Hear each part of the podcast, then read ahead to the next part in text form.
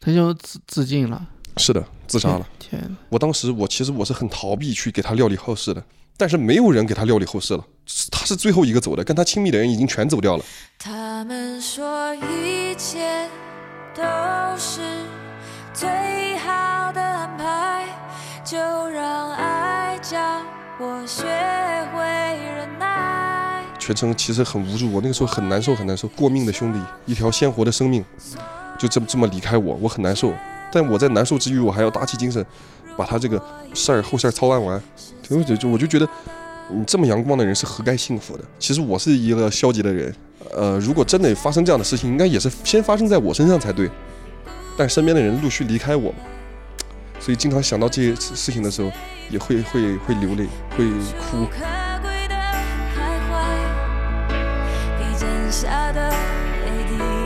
车马很快，一切都很快。真正把两个人阻隔开的不是距离，除了生死之外，就只剩下各自的际遇。把我们真正把人划分开的，就是千奇百怪的生活。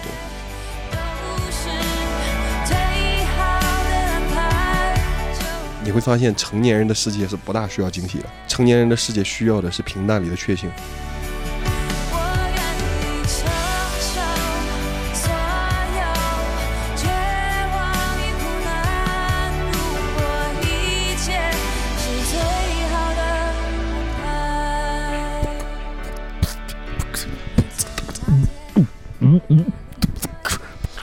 什么狗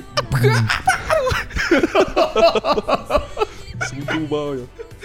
好，各位朋友，在我们精彩的 B-box 演绎之下，你又被我们的才华所折服吗？还有，跟我们在我们的节奏下，我们一起开始今天的这期节目吧。好，我们好好的，好好的，朋友们，呃你没有听错，这里是女人海，这里是由昼夜星球出品的女人海，这里是催化剂。啊、今天和我录制这期节目的同样是我们的一位老朋友老李头。你们好，我是老李头，那一位非常富有才华的 people，真事儿吗？哎，真事儿，真事儿，OK people。呃，今天我们聊一个同样我觉得是哎能够走到很多人心里的一个话题，离别。如果我们人生注定要离别，那么相遇的意义又是什么？我想很多人可能在面对一些情况的时候有想过这个问题。是的。其实我之前有一句呃写的一一一个短句，嗯，就是每个人在相遇那天就已经在准备分别了。哎呀，当然，其实这是我觉得是一个，我觉得这种是这样的一个说法。当然，很多人我觉得只有当真正要离别那一刻，他才觉得哦，难道以后就再也不见了吗？在此之前，他甚至都没有这样的一个意识到这样的情况。但实际上，因为每个人大家走到最后，其实都会分分别，所以说相相遇跟离别它是绑定的。是，有相遇，每一个新的相遇就是一次新的离别。哎，没有谁能够真正永远陪在一起。是的，可能会有那种癫狂的人，就是把自己的爱人杀掉。呃，不是，把他锁在房间里面，用铁链 给他拴住。啊，就我上期讲的那个是吧？把他有铁链锁在屋子里面，哪儿也不要出去，你就陪着我。但是他也会死的嘛。如果他死了，那两个人还是一个离别，所以会有的那种就是呃病态人格，就把那个自己的不想让离开自己的那个人给杀掉，然后再吃掉吗？呃不是，就让他永远陪在自己身边，那杀掉吃掉不就永远陪在自己身边了？就和自己同情共枕，同床共枕。那不臭吗？这在臭之前还可以待一块儿待几天，是有这样的真实案例的，嗯嗯，嗯是是有这样的。你害怕吗？我不我不害怕。好好，呃，那当然，因为你现在身边也没有人嘛。对对啊，我也我也觉得我我也没觉得就是有谁需要我，需要到把我杀掉的地步。好好好，放心了，放心了。嗯，哎，离别和相遇这一点，你回顾你的过往生，你有因为一些离别而感到特别痛苦、当然有啊，会难受的？就有的时候我晚上一个人坐在家里边儿，嗯，我就会开始回想过去，然后你是在喝酒的时候。对，啊，回想过去，想到这些年遇遇遇到的人，嗯。离开我的人，他们是怎么样离开的，嗯，所以就也也也会重复的去想这些事情。离别是一个很是一件很沉重的事，是是，呃有些离别是能接受的，因为现在的通讯很发达。嗯其实你就真的说是两个人不在同一个地方，能打电话打视频，嗯，但有些离别就是彻底的那种生离死别，这是很让人难以接受的对我。刚想说生离死别，你有经历过生离死别？有两次身、哦就是身边的好友都是朋友，不是亲人。啊、朋友，哦。因为亲人亲人我也有啊。啊，也有的，啊一些呃亲戚呃，只不过这种好，友带给你的这种感觉更深刻，对对对，确实因为关系好嘛，而且足够亲呃密。亲戚有啊，亲人的话一些亲戚长辈年纪大了，自然去世了，这很正常。是是，但是我两个好友都是很年轻的嘛，去世的时候，所以说给我带来的冲击和影响是非常大的。嗯、第一个好友，嗯嗯。那个时候我们在大理一起经营一家酒馆，啊。其实酒馆做的很不错，而且那个朋友的原生家庭是非常幸福的，嗯。他的母亲是。呃，他他的母亲是一个一个应该是国企的高管，哦，那挺好。然后他父亲是当地某局的局长，哎呦，这就很幸福，而且他们夫妻感情还很很和睦。哎。呦，那特别好呀，各对对，他原生家庭很幸福，啊。然后在大理我们相遇了，然后我们就约定说，哎，也也因为那个时候他也会唱歌嘛，嗯。他是来玩儿，顺便在酒吧唱歌，他就会他发现有很多客人点歌就点那种很俗，他又不想唱嘛，啊他又有一天他我我我们认识了以后，他跟我说，哎，要不这样，我手头上有一有一笔钱，我们自己开一家店，啊这样的话我们想唱什么唱什么。呃，客人要点，我们就我不想唱就不唱，反正也没有老板，我们自己就有老板。哎是啊挺好。对，就自己开了一家这样的店。对，然后在开店的这个过程中，其实是我们还是比较赚钱的，店开的也很好，也很快乐。嗯那挺好。然后突然有一天呢，他接到了他那个父亲的通知，啊，怎么了？说？是他母亲这个得尿毒症了，啊，尿毒症是很严重吗？很严重，啊，就治治治不好，而且。呃呃，是需要常年去什么透析什么的？啊，应应该是，但是会他恶化的比较严重，还是怎么说？哦，然后当时就就给送那个送国外治去了，啊，送国外治嘛，就是需要很多钱嘛，是需要很多钱，当时把家底掏空了还不够，呃家很有钱了，但是还是不够。不够不够，哎呦，那因为他母亲得这个尿毒症是很多年了。哦，然后是拖到了去出国的时候，已经这个家基本上都没什么钱了。明白然后我们就把这个店转让出去了嘛。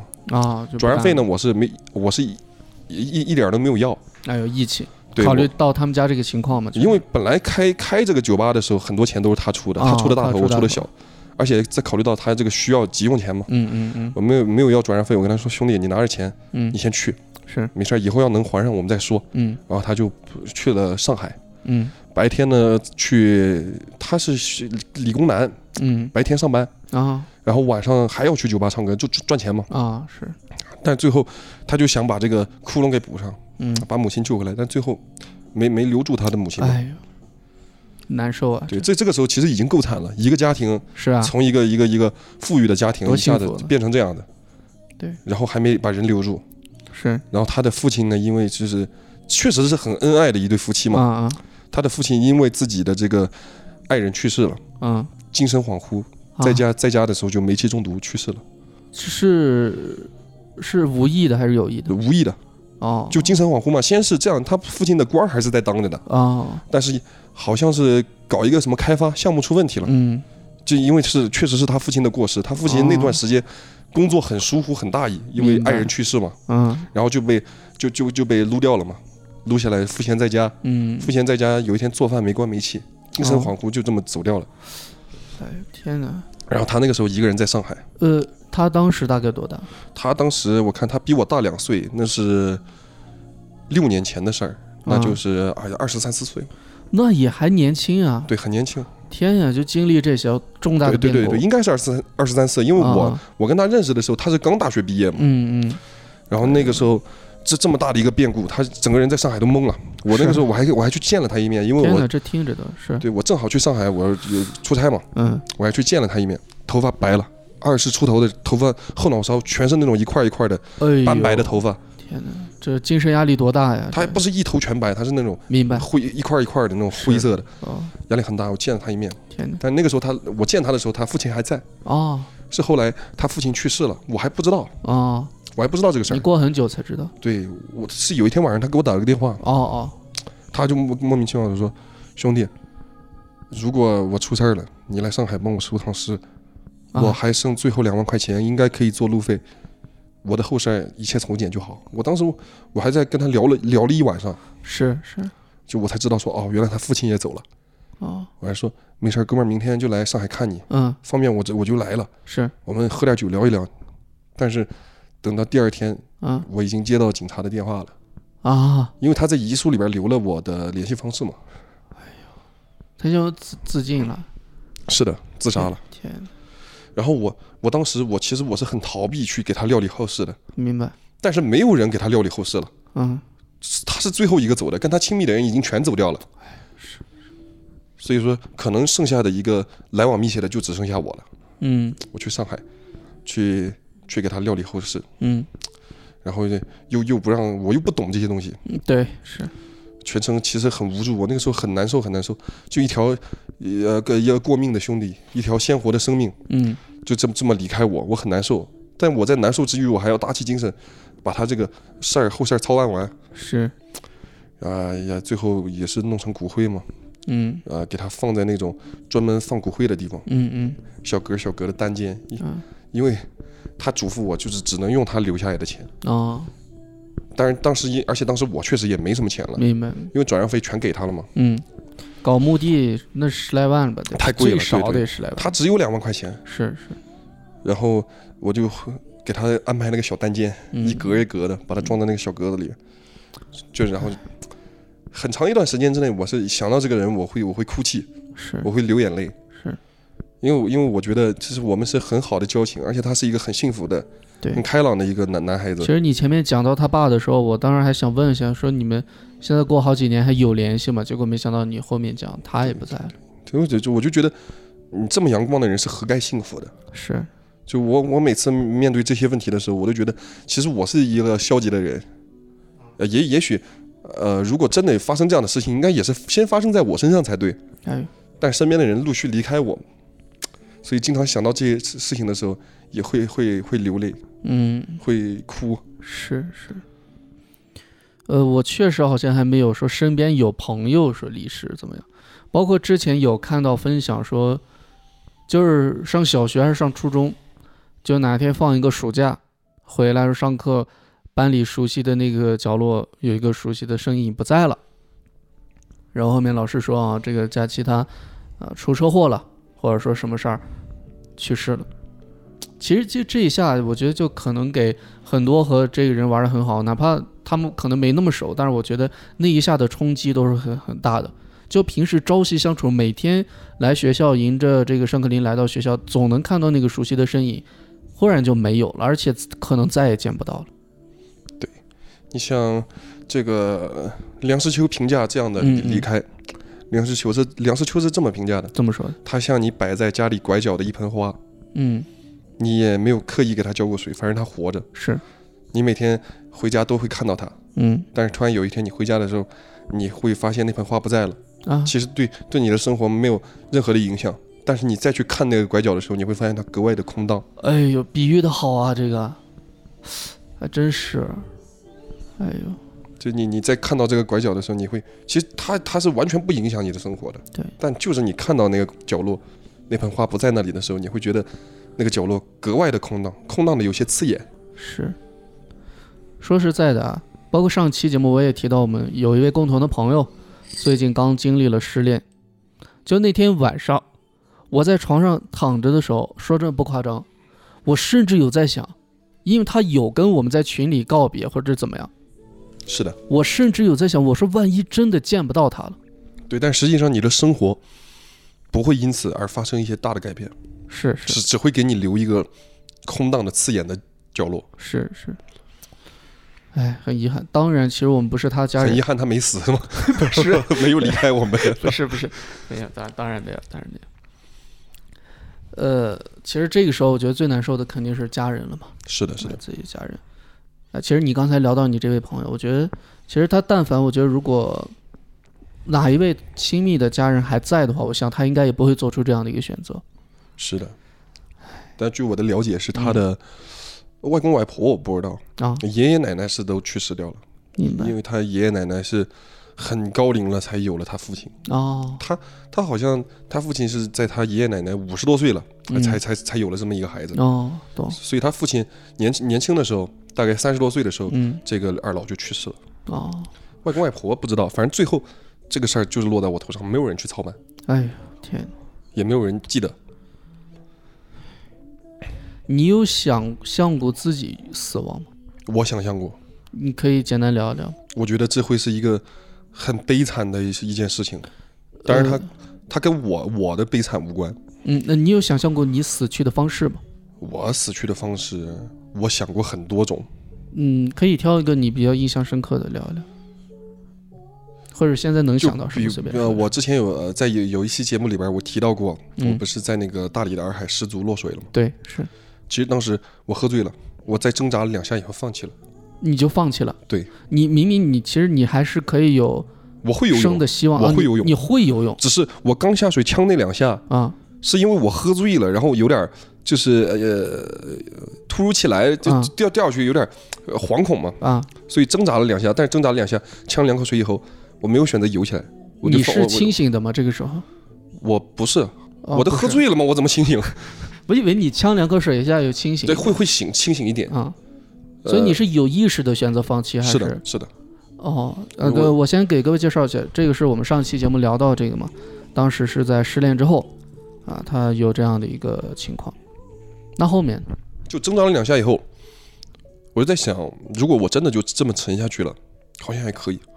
呃，因为我呛水的头两口是特别难受，但后边就没那么难受了。啊？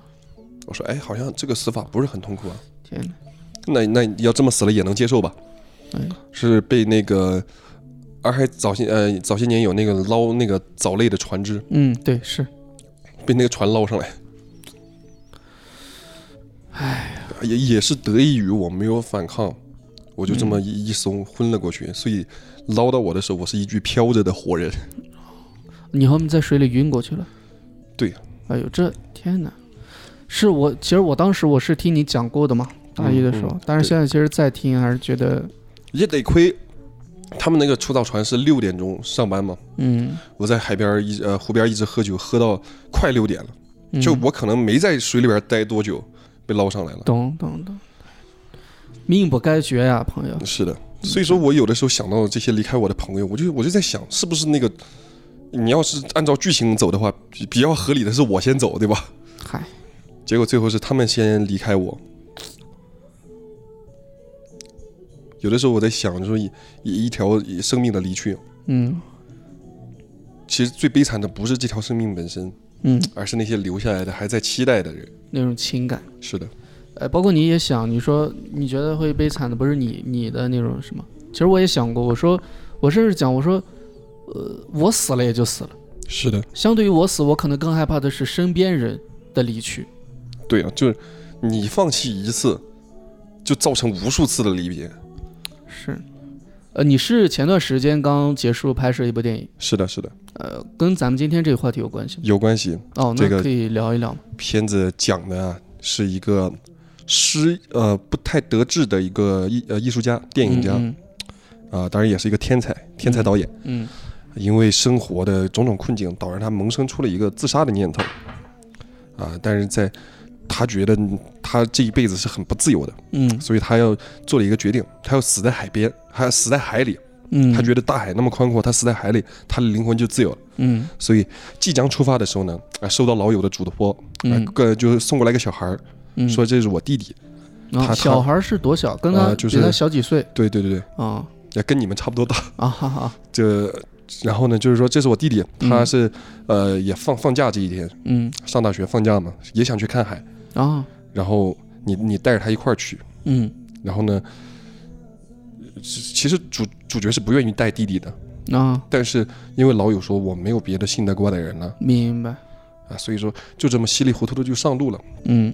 路途中，先是跟这个他们的一呃男主的一个同事一起出发，嗯。这个同事呢要出发去这个另一个地方工作了，顺路可以捎他们一截儿嘛。嗯。但是最终也是要分开，包括路路中间遇到一个老年夫妇。嗯。啊、然后那个呃那个妇那个老婆婆，嗯她哦。她她已经是得就是得了绝症，活不久了。哦，但是这个老人呢，夫妇就是很很豁达，嗯人这一生就是要分别的，是就是我我肯定他我老伴儿生病了，我肯定得送他走。但是为什么我们不豁达的去面对他呢？嗯啊，经历了这些，就有了一些改变吧。啊，是这个男主角的心态就有有一些改变。通过别人的故事对带入到自己身上。对，然后又在桥洞底下啊遇到一个流浪汉，嗯这个流浪汉是妻离子散，很惨，而且流浪汉也也不乐观，也不悲观，他就是一个很麻木的一个角色明白了。啊。跟流流浪汉的交谈中，就是呃，这这个主角就意意识到了，就是说，其实每每个人都是要面对离别的，离别是人生的常态，痛苦也是人生的主题。嗯然后最后呢，但是他没有放弃自杀的念头，嗯他还是带着弟弟到了海边。然后他得知了这个弟弟是身患绝症啊，不想治。哦，这弟弟自己是知道的。对，哦，但是弟弟不想治嘛，嗯嗯他就以一个长长者的身份身份去劝说弟弟，就是你还是得治，啊，因为很多人，呃，就是期在期待着你，是，所以你必须得治。然后呢，玩了几天，嗯跟那个弟弟说，你你是以前不想治，但你现在想治，你回好好治病，嗯把弟弟送走了。一个人来到海边，正准备自杀的时候，嗯哎，没想到这个弟弟折返回来了。啊，折返回来说，那你觉得有人在期待我？那有没有人在对你抱有期待呢？哎呦，离别是人生的主题，相遇就是为了离别。那我们要怎么去告别呢？所以他没有一个合适的答案，嗯但至少是不能放弃。是，对，因为你的放弃会是更多的离别嘛。哎最后两个两个就是两个男主嘛，弟弟和本来的主角都是约定好了坚持下去。嗯男主呢回去在惨淡的生活中收拾好自己往前走，弟弟呢也回去接受治疗，嗯，只是说结果怎么样？呃弟弟没有没有治好嘛，哎，还是去世了。就我们的选择是重要的，但是这种选择有些明明明智的选择，并不一定伴随着成功到来。嗯，是是，对，最后男主角得知这个弟弟去世的消息的时候，已经是从悲痛里边彻底走出来了，很豁达。然后在一个颁奖典礼上，已经是电影拿了奖了，啊，成很成。功了。对对对，嗯在颁奖典礼上，这个呃得知了这个消息以后，奖的没有领奖，嗯直接就呃离开了这个这个呃颁奖的地方。主持人问他说：“你要去哪里嗯？”然后呢，主角说：“我要到那片蔚蓝的大海去。啊，”两次想去海边儿，是，两次的心境不一样。这也是这部影片的片名。对对对，嗯，呃，这部影片也是已经拍摄完了，之后如果有一天能够上线网络的话，呃，会有会上线吗？呃，也许那到时候如果上线的话，到时候可以在节目里面跟大家分享一下，然后大家也可以去支持一下这位天才导演 我不是天才导演，啊，不是吧？我不是。啊，你刚才说的是作品当中那个对对对，男主角是天才导演，啊，好好好，就我对我我对生活的一些寄托嘛，行行，我不是，但我笔下的人物就让他是吧。明白明白，我们到时候可以一起期待一下，呃，李导啊老李头的这部作品。啊，其实他刚才聊到这部作品，就跟我们今天聊的这个主题是契合的。是的，是的。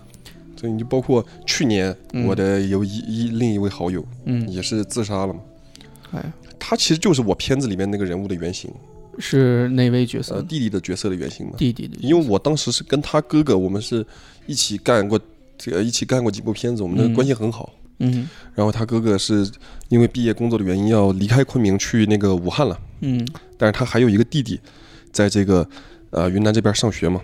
嗯临走前我们还喝了一顿酒，然后我当时我还拍着那个呃弟弟的肩膀，我说没事儿，你嗯，你你去你工作你放心吧，我肯定在昆明我给他照顾的好好的，是，也是一个很阳光很开朗的人，嗯。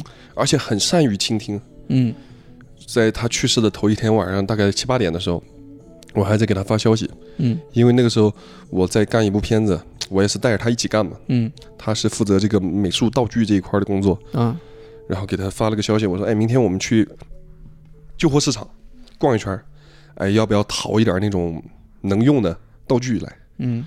他给我还给我回复了，然后到第二天中午的时候，我起床，我起床我给他发消息没回，啊，是早上我十点钟给他发消息是可能没醒吧？对我我以为十点钟不行。嗯。我一直发发发发发到十二点，完了去不去吃螺蛳粉？因为我以前住那个小区，呃，附近有一家螺蛳粉，他很爱吃，嗯。问他去不去，然后没回，然后然后我还我还骂他了，因为我说本来昨天约好买东西了嘛，对啊，买道具，怎么回事儿？然后我就说你你妈的，你是不是忘了？是啊你是不是忘了今天我们要干什么？啊发过去，然后那个微信电话响了，打过来，啊打过来问我是不是李木清，啊，问我是不是，然后我说，然后我我我我我说我说你你妈的，因为我当时我还没没没仔细听，都，都男的嘛，嗯，我没仔细听。我说你连我声音都听不出来了，我我不是，我是你爹。是是然后他跟我他他跟我说他是警察，是哪哪哪派出派出所的哦，啊，说是问我是不是这个这个他的朋友。嗯我说是啊，怎么了？他说啊，那你现在过来一趟。哎，警察还不肯告诉我。嗯嗯，先没说，对对对，然后我当时我还在我们的工作室的群里面开了个玩笑，嗯我说咱们美术打架进局子了，等哥先去把他捞出来。然后我就跟志天到的那个派出所，到派出所的时候，我就感觉有点不对劲儿。嗯，怎么但是因为他遗书里边留了我名嘛，啊？所以说警察为怕刺激到我，因为他遗书里边留了我名是还是要需要我配合调查的。嗯嗯警察怕刺激到我，怕我情绪不稳定啊、笔录啊有有那个不妥的地方，嗯所以说啊、一直没跟我说。我做完笔录出来，警察跟我说这个人已经不在了。啊！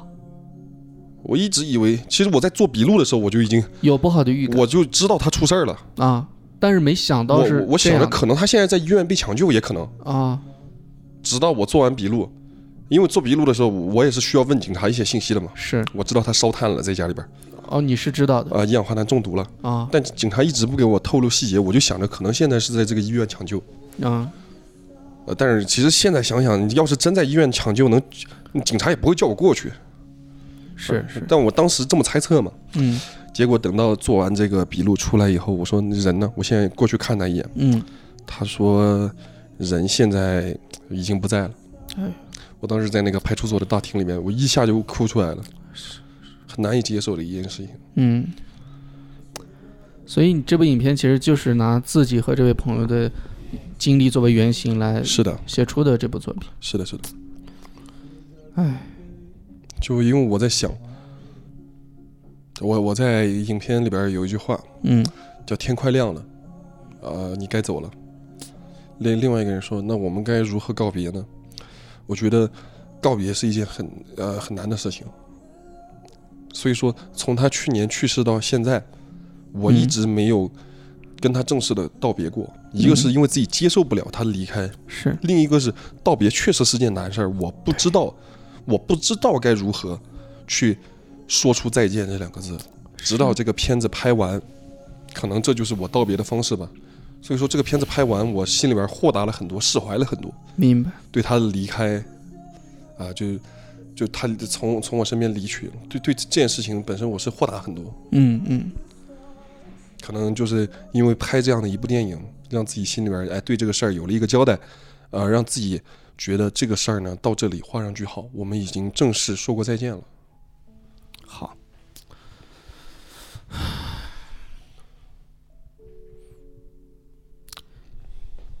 确实啊，其实像老李头这样的经历，其实还是不止一位特别好的朋友这样的一个趋势。是的，呃，我确实我还作为我自己个人，我是没有过相似的经历的。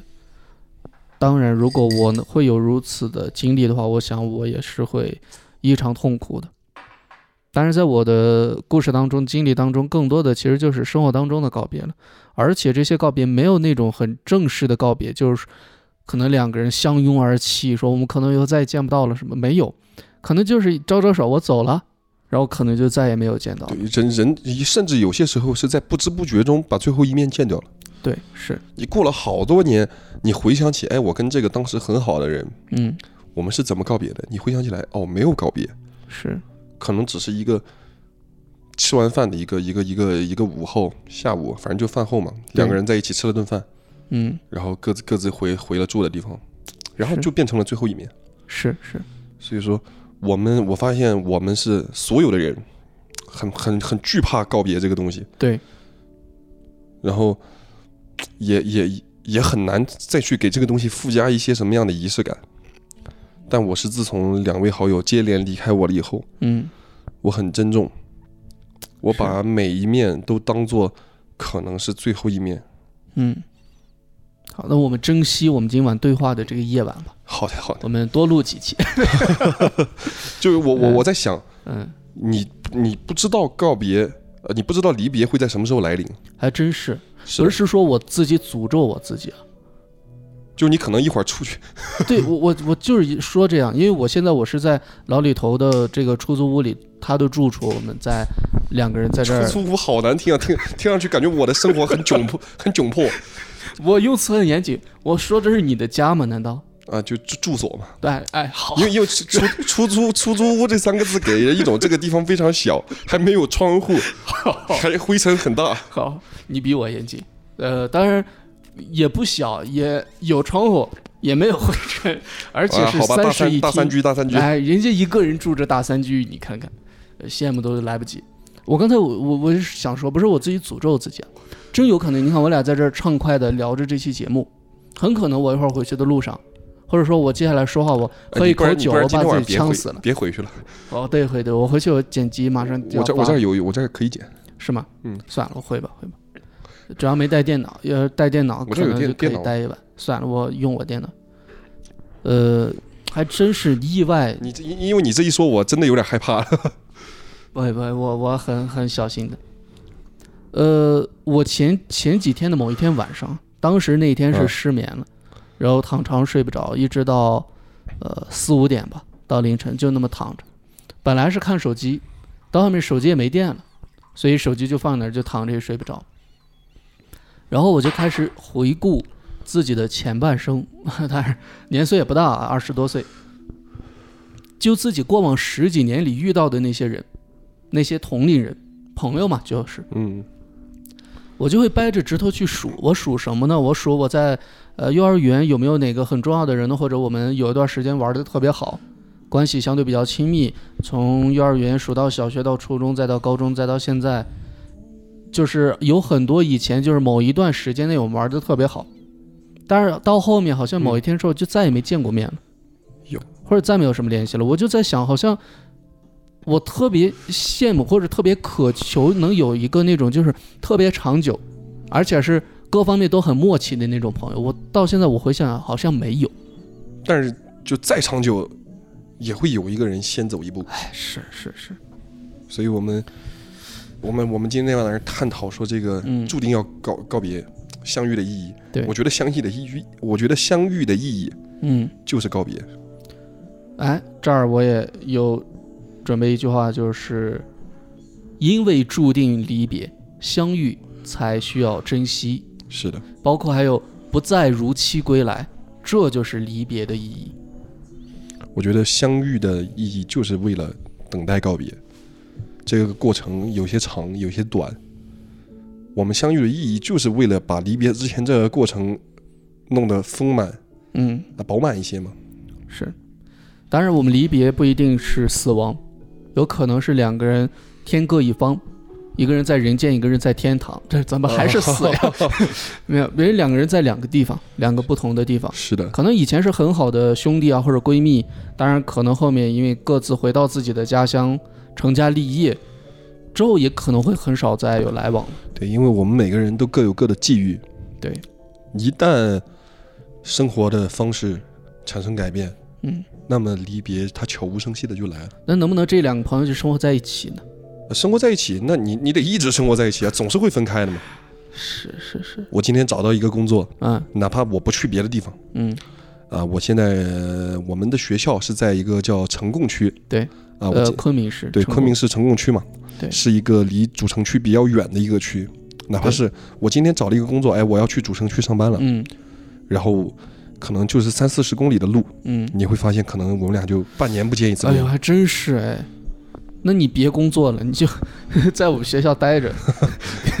你你看，我有我有一个一个好友也是，现在也在这个城市工作，嗯就在主城区，是以前我工作室的一位摄影，嗯，然后在主城区工作，我们也很久很久没有见过面了。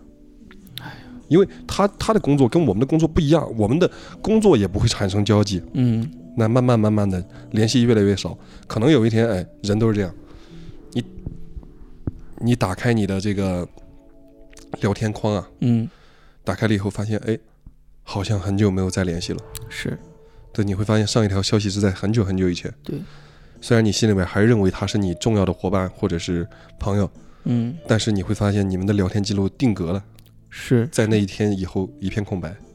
呃，你说这个我印象深刻，因为我在高考前、艺考前那会儿，在艺考机构集训认识了一个朋友，然后我跟他现在大学马上要毕业了，我当时跟他认识的时候还没高考，结果到现在，你你看大学马上要毕业了，还没有跟他再见过一面。当时我记得，因为我家我大同人嘛，在太原，当时去集训，去山西省城，他是太原本地人。然后在我临走前呢，我去请他吃了顿饭。然后当时是一月份，那年的一月份不是正常六月份高考嘛？一月份刚艺考完。对。本来说下半年我还要再去太原那个我们学校那个呃，针对于艺考生的文化嗯集训机构，说可能还会再见面。嗯，呃，当然我当时我没有那样说，我说呃，可能我们就之后不见了。我说在最后走之前请你吃个饭吧。啊，他说行。其实我内心我还期待着说下半年哎、那个学文化我还要再去，当时也报了名了，只不过我没告诉他。我还想说到时候哎会不会有个惊喜什么的？再再遇到，对，但是那会儿不是疫情嘛，就那会儿，然后后面一直上网课，然后后面又接到消息说可能又要换地方啊，说原来那个学学校那个地方，呃，不能开课什么的，得不到那个获取条件。后面我各种条件在一块儿吧，我就想那算了，要不不去了吧。后面那半年，相当于我就在家自己准备这高考，对，所以我后面也没有再去，也没有跟那个朋友再见到面，到现在也没有再见再见面，可能偶尔几个月发一次消息，聊个天。然后我记得上一次他说你啥时候来啊？我还说还请你吃饭呢，上一次你请我吃饭，说你再不见面，咱们就成网友了。哎呦，这句话我真是听着，因为其实现现在的呃车马很快，是一切都很快，你会发现，真正把两个人阻隔开的不是距离，嗯，除了生死之外，就只剩下各自的际遇。把我们真正把人划分开的，就是千奇百怪的生活。生活，对我其实我也想说生活这两个字儿。对，你像我们现在交通很便利，你纵使我现在在云南，或者我一位朋友，比如说在河南或者在哪里，我其实买张飞机，我可能用不了半天我就到去了。是的，买不是买张飞机啊，买买张飞机票，买张飞机票，飞机是买不起，买张飞机票用不了半天，几个小时我就去了，我们可能就见面了。是的，当然，刨过这个呃来回这个高额的交通成本费，这就哪怕我很有钱，这钱票我随便买，我到处飞，但是你要考虑对方有没有时间跟你见面，是的，是的，包括你自己也有生活当中事情。我可能这样子半年去一次，我也不可能老是说这样通过对呃你你这跨越距离去见面，你每天都被一些杂物困扰着，是你跑这一趟就会堆积一些奇奇怪怪的事情。对，然后你回来，你的生活节奏就要乱一段时间，你就会觉得，哎，我跑这一趟是不是性价比不高？啊，就为了见见一面吃个饭，然后导导致我自己好几天的生活节奏完全打乱掉，而且要付出一些这个经济上的成本嘛，就会开始思考是不是哎见这一面的性价比并不高，但如果你把这一面，就比如说你见了这一面，嗯，然后这个这个人你这辈子都再也见不到了，那那你哎。肯定会义无反顾，你马上就去了。但是你很多时候你并不知道在哪一面之后两个人就再也不见，，对，所以这就是离别，他无法预判。所以你就搞根铁链把它拴家里。怎么这个梗又来了？什么时候能杜绝这些恶俗烂梗？没有没有，这个我为什么提这个？我是反讽，你懂吗？很高级的表达。好好好我是提倡大家，我们要杜绝，要抵制这种恶劣的社会阴暗现象。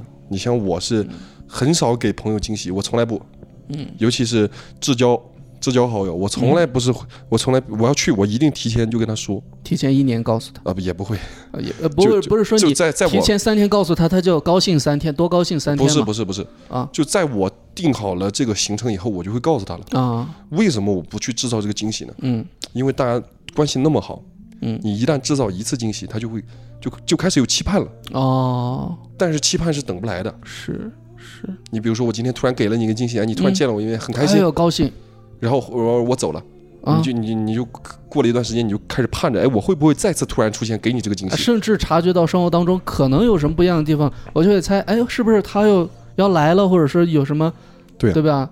但结果其实也并没有对你，你到头来什么都没盼到，反而是一种强烈的失落。是所以我如果要见你的话，我可能就每一次，哎，我嗯。提前跟你说，你习惯了。那如果我没跟你说，你就也不会再盼着这件事儿，你就不会有失望。是，因为你刚才提这个，我看网上有就是要回家之前，有的就给父母惊喜嘛，啊，对，刚一打开门，发现爸爸和另外一个女人在家里 没有，没有，没有，没有，呃，就是打开门，爸妈就看到自己很惊喜嘛，哎，就是这样。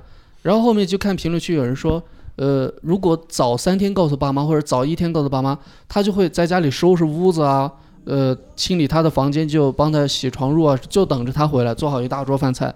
那一整天或者那两三天都是特别期待、特别惊喜、高兴的。所以说我刚才我说为什么提前一年告诉嘛，我就觉得他这个说法很对。我如果提前一年告诉的话，会不会这一整年我爸妈都是特别高兴？那也不至于吧。就你你会你会你会发现，成年人的世界是不大需要惊喜的。啊，是吗？成年人的世界需要的是平淡里的确幸，血腥。确幸。哦，我会平淡里的血腥，那 完了那是惊吓了。对，是平淡里确的实，生活里不有惊吓就已你你比经很不错了。比如说你天天忙工作，是。啊，然后我毫无征兆的出现在你身边，嗯。你可能会觉得无所适从，啊。因为我本来今天计划了要完成某事，哦，是是，还真是，但如果我是提前告诉你的，嗯，你就会提前把你的行程日程安排好，对，可能回家就看不到另外一个女人，就你他爸就安排好了，对，你会把你的你这次的见面才会显得格外的珍贵，因为两个人都做做足了准备，是的，是的，这一次的见面才会真的有意义。嗯，匆匆匆仓促的见面，仓促的离别，会显得这这匆忙的一程大打折扣。呃，其实聊到这儿呢，我们这期节目也差不多了。呃，当然我想说是，你看我们两个人现在在这儿轻松的聊着，呃，当然也并不轻松啊，也聊到了你一些朋友的一些过往。是的，我们聊着这样，但是，呃，有句话怎么讲？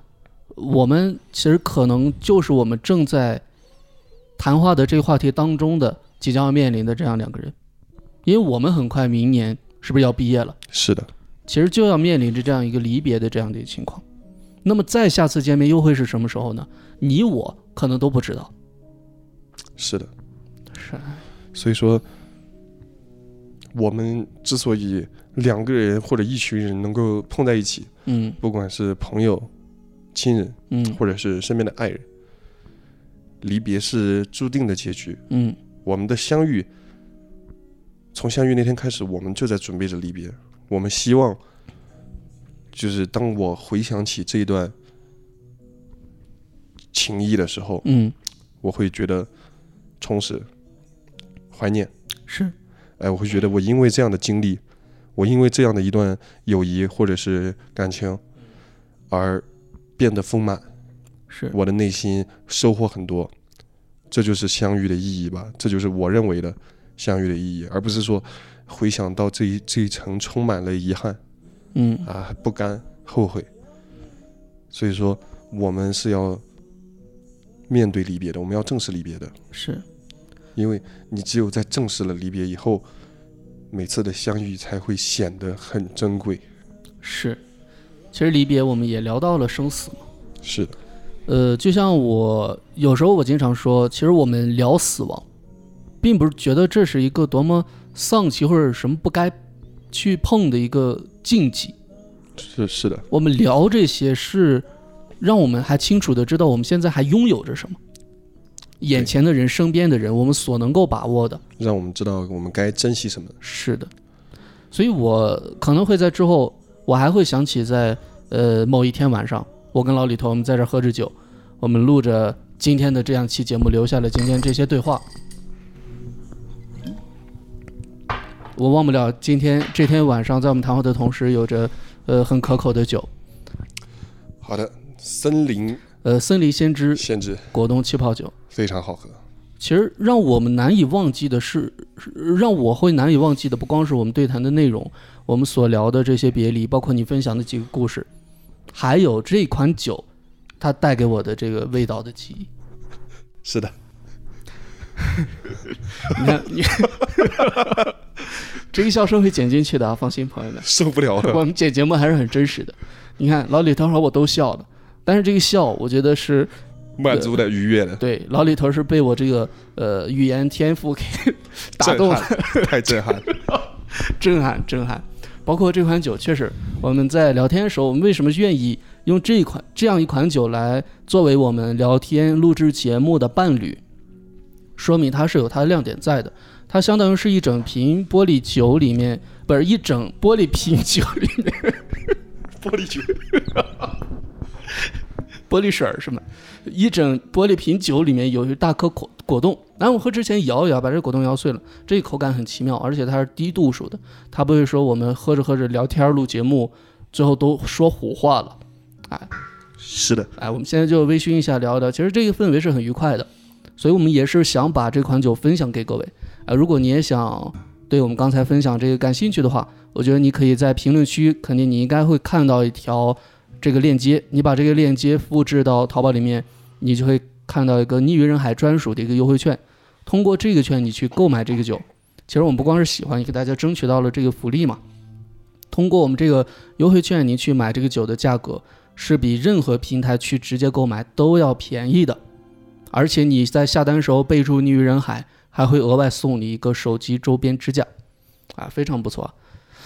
呃，当然，如果您在评论区没有看到这个链接，也想了解一下的话呢，啊、你就可以添加我们的好友 bfzy 零六，啊，有什么问题都可以咨询，包括你可以关注我们的微信公众号“不分昼夜星球”。哎，关于今天我们节目分享的这些内容，你有什么想要互动的、想要分享的，都欢迎在评论区分享给大家。OK B 吧 OK，屁朋们，我们今天这期节目，Peoples，啊啊 Peoples，Peoples 啊，对啊，很严谨。OK，Peoples，我们今天这期节目呃就是这样，感谢您的收听，我们下期再见，拜拜。再见。